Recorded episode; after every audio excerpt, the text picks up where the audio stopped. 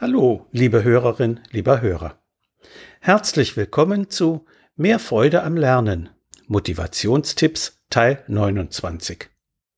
Heute geht es um die Frage, wie wir mit den Null-Bock-Argumenten unserer Kinder umgehen können.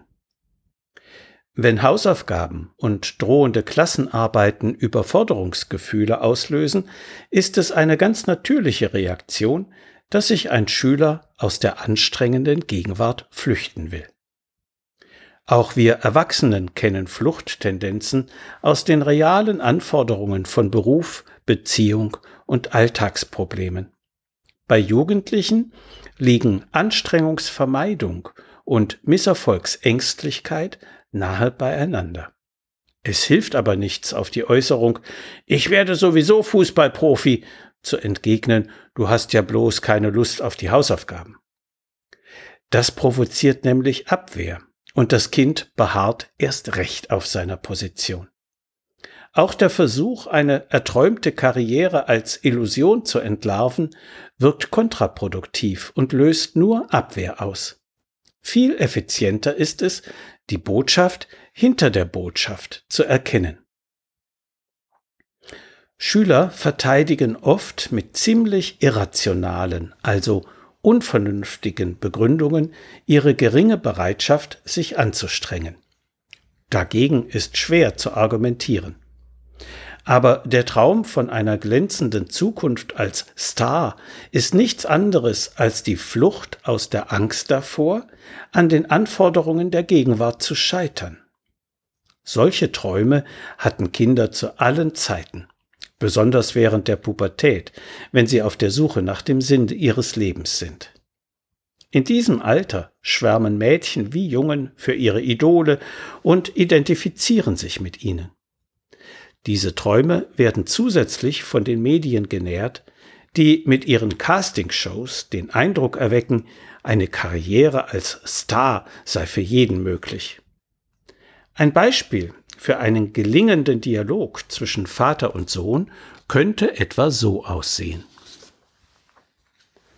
Tommy sagt, ich hab keinen Bock auf diesen ganzen Scheiß. Wozu soll ich nur solche Gleichungen lösen, wenn ich später eh Fußballprofi werde? Der Vater antwortet, Tja, das kann manchmal ganz schön ätzend sein, sich durch so schwierige Aufgaben durchzubeißen.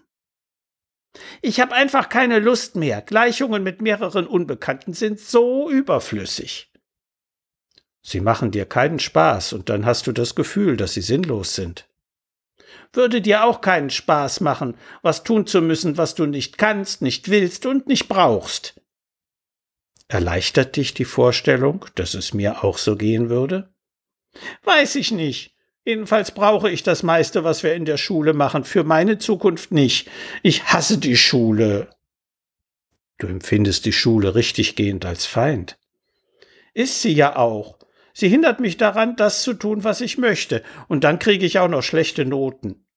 Ja, schlechte Noten fühlen sich gar nicht gut an. Das ist so ungerecht. Andere in der Klasse brauchen fast nichts zu lernen und kriegen Einser und Zweier, und ich murkse mir einen ab und es klappt trotzdem nicht. Da fühlst du dich benachteiligt. Genau, ich würd's den anderen so gerne mal zeigen. Aber wenn ich erst Fußballprofi bin, werden die sich noch umgucken. Da werden die stolz drauf sein, dass die mal mit mir in einer Klasse waren. Das ist eine Vorstellung, die dir gut tut, dass du mal der Erfolgreiche bist. Hm, kannst du mir mal bei Mathe helfen? Was Tommys Vater in diesem Gespräch macht, nennt man aktives Zuhören. Er versucht, Tommy mit seiner augenblicklichen Gefühlslage zu akzeptieren. Er findet sie zwar nicht gut, weiß aber, dass Gefühle sich rasch ändern, vor allem bei Kindern und Jugendlichen. Er weiß auch, dass er seinem Sohn die Gefühle nicht auszureden vermag. Und er weiß, dass er ihm helfen kann, sie zu überwinden, indem er versucht, sie zu erkennen und zu spiegeln. Statt der Konfrontation mit Sätzen wie nun streng dich mal ein bisschen an oder träum nicht von der Profikarriere, sondern mach Mathe, versucht der Vater sich einzufühlen. Deswegen braucht sich Tommy nicht zu verteidigen.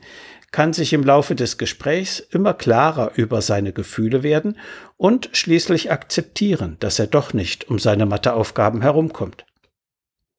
Der Vater verzichtet auch darauf, Tommys Gefühle zu bewerten. Er wirft ihm nicht vor, nur neidisch auf bessere Mitschüler zu sein, weil ihm klar ist, dass es keine richtigen oder falschen Gefühle gibt, sondern immer nur eigene. Die will er nicht zensieren, sondern wahr und annehmen, damit Tommy sie konstruktiv verarbeiten kann.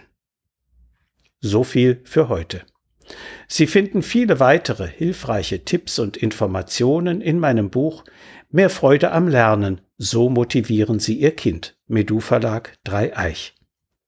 Wenn Sie Fragen zu Schule und Lernen haben oder meine sonstigen Bücher und Materialien bestellen möchten, können Sie gerne über meine E-Mail-Adresse info at schulberatungsservice.de oder über die Webseite www.schulberatungsservice.de Kontakt mit mir aufnehmen. Bis die Tage und bleiben Sie gesund. Ihr Detlef Träbert.